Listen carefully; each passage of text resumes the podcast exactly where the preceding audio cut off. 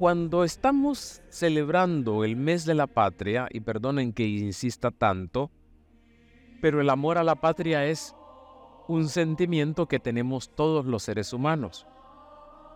Cuando estamos en el mes de la patria, abundan poemas, abundan canciones, abundan elegías a la patria. Hoy quiero detenerme en una poetisa chilena, Gabriela Mistral, que sí supo detenerse en un momento de su vida para hacer una reflexión, una oración, una memoria, un poema a Jesús. Frente a un nazareno rezaba lo siguiente. ¿Cómo explicarte que no tengo amor cuando tienes rasgado el corazón? Ahora ya no me acuerdo de nada. Huyeron de mí todas mis dolencias. El ímpetu del ruego que traía se me ahoga en la boca de pedigüeña y solo pido no pedirte nada. Estar aquí, junto a tu imagen muerta, ir aprendiendo que el dolor es solo la llave santa de tu santa puerta. Amén. Hoy es bueno preguntarnos, ¿dónde está mi existencia?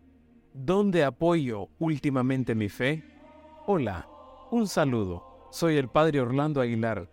Este espacio es para escuchar mensajes espirituales a la luz del Evangelio consejos y reflexiones sobre el diario vivir. En palabras de San Ignacio de Loyola, dame tu amor y gracia, que eso me basta. Comenzamos. Eso lo escribe Gabriela Mistral en su momento. Pero nosotros en la actualidad, cansados por la experiencia diaria, nacen a veces en nosotros preguntas inquietantes y oscuras, por no decir sombrías. ¿Podemos ser las personas mucho mejores? ¿Podemos cambiar nuestra vida de manera decisiva? ¿Podemos transformar nuestras actitudes equivocadas y adoptar un comportamiento nuevo? Con frecuencia lo que vemos, lo que escuchamos, lo que respiramos en torno a nosotros no nos ayuda a ser mejores. No eleva nuestro espíritu ni nos anima a ser más humanos. Por otra parte, se diría que hemos perdido capacidad para adentrarnos en nuestra propia conciencia, descubrir nuestro pecado y renovar nuestra existencia. No queremos interrogarnos a nosotros mismos. El tradicional examen de conciencia que nos ayudaba a hacer un poco de luz ha quedado arrinconado como algo ridículo y sin utilidad alguna no queremos inquietar nuestra tranquilidad. Preferimos seguir ahí sin interioridad, sin abrirnos a ninguna llamada, sin despertar responsabilidad alguna, indiferentes a todo lo que pueda interpelar nuestra vida, empeñados en asegurar nuestra pequeña felicidad por los caminos egoístas de siempre. ¿Cómo despertar en nosotros la llamada al cambio? ¿Cómo sacudimos de encima la pereza? ¿Cómo recuperar el deseo de bondad, generosidad o nobleza? Los creyentes deberíamos hoy escuchar más que nunca la llamada de Jesús a corregirnos y a ayudarnos mutuamente, a ser mejores, a ser diferentes, Jesús nos invita sobre todo a actuar con paciencia y sin precipitación, acercándonos de manera personal y amistosa a quien está actuando de manera equivocada. Cito el Evangelio. Si tu hermano peca, repréndelo ahora y repréndelo a solas, entre los dos. Si te hace caso, habrás salvado a tu hermano cuánto bien nos puede hacer a todos esa crítica amistosa y leal, esa observación oportuna, ese apoyo sincero en el momento en que nos habíamos desorientado. Todo hombre, toda mujer es capaz de salir de su pecado y volver a la razón y a la bondad. Pero necesita con frecuencia encontrarse con alguien que lo ame de verdad, le invite a interrogarse y le contagie un deseo nuevo de verdad y de generosidad. Quizás lo que más cambia a muchas personas no son las grandes ideas ni los pensamientos hermosos, sino el haberse encontrado en la vida con alguien que ha sabido acercarse a ella amistosamente y le ha ayudado a renovarse. Estas palabras de Jesús están destinadas a la primera comunidad cristiana, en la que existen problemas de convivencia, hermanos que quieren ser los primeros, ofensas personales, dificultades de relación. Estas palabras de Jesús son válidas también para los cristianos de todos los tiempos que vivimos esas mismas dificultades en nuestras relaciones. Si tu hermano peca contra ti, repréndelo estando los dos a solas. Jesús está hablando de la vida de la comunidad y el objetivo es salvar al hermano. En este Evangelio es muy relevante la preocupación por la vida interna de la comunidad, por la familia. Oigan familias que se están peleando por una herencia. Oigan familias que se están peleando por cuidar a la mamá o al papá que ha quedado solo. Oigan familias que se están peleando incluso hasta para una casa vieja. El Evangelio nos advierte que no se parte de una comunidad de perfectos, sino de una comunidad de hermanos que reconocen sus limitaciones y necesitan el apoyo de los demás para superar sus fallos. Los conflictos pueden surgir en cualquier momento, pero lo importante es estar preparados para superarlos. Son muchos los factores que constantemente deterioran nuestras relaciones en la familia, entre los compañeros de trabajo, en la pareja, en la vida de comunidad o en la convivencia diaria. La comunicación queda a veces bloqueada sobre todo cuando nos parece que el otro ha actuado de manera injusta y nos sentimos dolidos, nos sentimos lastimados la relación fundamental, la cualidad esencial entre los miembros de una comunidad tal como ha sido querida por Jesús es la de vivir como hermanos y no como perros y coyotes. Jesús dice, repréndelo estando los dos a solas. Necesitamos admitir que no siempre tenemos la lealtad de hablar, de hablar primero con el propio interesado.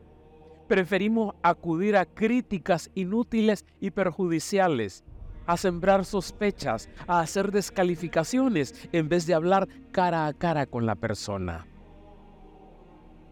Y en este mundo de Dios hay hermanos, hermanas que viven como perros y gatos y se lastiman mutuamente. Jesús nos invita a tomar una postura positiva orientada a salvar la relación con el hermano sin duda las comunidades concretas no siempre son como quisiéramos. La experiencia nos dice que las relaciones humanas no son fáciles en ningún sector de nuestra vida, tampoco en la iglesia ni en la pequeña comunidad a la que pertenecemos. El relato de hoy nos advierte del fallo más letal de nuestro tiempo, la indiferencia. El otro no existe para mí. Si te hace caso, has salvado a tu hermano. No se trata de corregir al hermano echándole en cara sus defectos. Tampoco de mostrarle que no tiene razón, sino salvar al otro. Cuánto bien nos hace una crítica amistosa. Necesitamos de alguien que nos ame de verdad y que nos cuestione cuando vivimos desorientados en nuestra vida. En el Evangelio de este domingo, Jesús nos propone, sobre todo, actuar con paciencia y con amor, acercándonos de manera personal y amistosa a quien está actuando de manera equivocada y a no dejar tampoco nuestra responsabilidad de, restablecer la relación. Jesús ha venido a inaugurar un nuevo tipo de relaciones personales. Estas nuevas relaciones son relaciones basadas en la verdad y en el amor, relaciones donde se pueda vivir en libertad y cercanía, relaciones hechas de amabilidad y comprensión, relaciones de continuo desbloqueo, no quedándonos enganchados en malestares que nos cierran y nos distancian de los demás. Es imposible cumplir hoy con ese encargo de la corrección fraterna, porque está pensado para una comunidad y lo que hoy falta es precisamente esa comunidad. No obstante, lo importante no es la norma concreta que responde a una práctica de la comunidad de Mateo, sino el espíritu que la ha inspirado y debe inspirarnos a nosotros la manera de superar los enfrentamientos a la hora de hacer comunidad. La comunidad es la última instancia de nuestras relaciones con Dios y con los demás. Porque donde dos o tres estén reunidos en mi nombre, Ahí estoy yo en medio de ellos. Estas palabras son atribuidas al mismo Jesús y son de una gran importancia para mantener viva la presencia de Jesús en sus seguidores. Estas palabras nos invitan a mirar la presencia que nos mueve a acercarnos de corazón al hermano distanciado o equivocado. La fe no es una experiencia que se vive individualmente sino un proceso interior que se alimenta comunitariamente. El, el, verdadero creyente alimenta su fe en el seno de una comunidad, compartiendo su fe y su vida con otros hombres y otras mujeres que avanzan en el mismo camino de la esperanza revelada en el Dios de Jesús.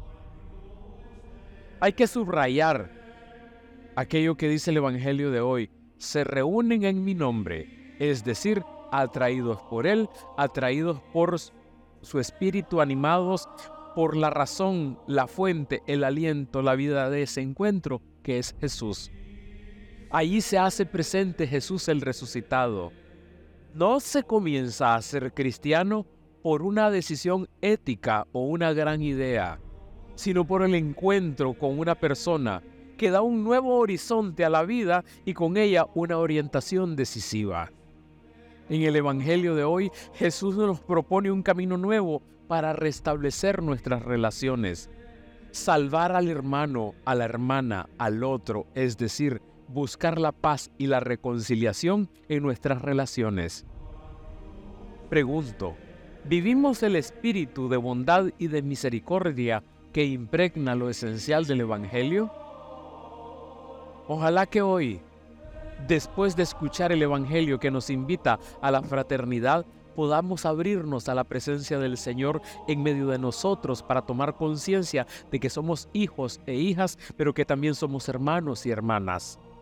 Pidamos fuerzas para superar nuestras dificultades de relación que nos bloquean y, nos incomunican y poner a Jesús en el centro de nuestra vida y de nuestras comunidades, incluso de nuestras familias podemos volvernos al Señor hoy presente en nosotros para decirle, Jesús, nuestra paz. En tu Evangelio nos dices o nos decís, cuando estamos reunidos en tu nombre, tú estás ahí en medio de nosotros. Tu presencia es invisible, pero por medio de tu Espíritu Santo tú habitas siempre en nuestros corazones. Y que Él nos dé su amor y gracia, que con eso nos basta.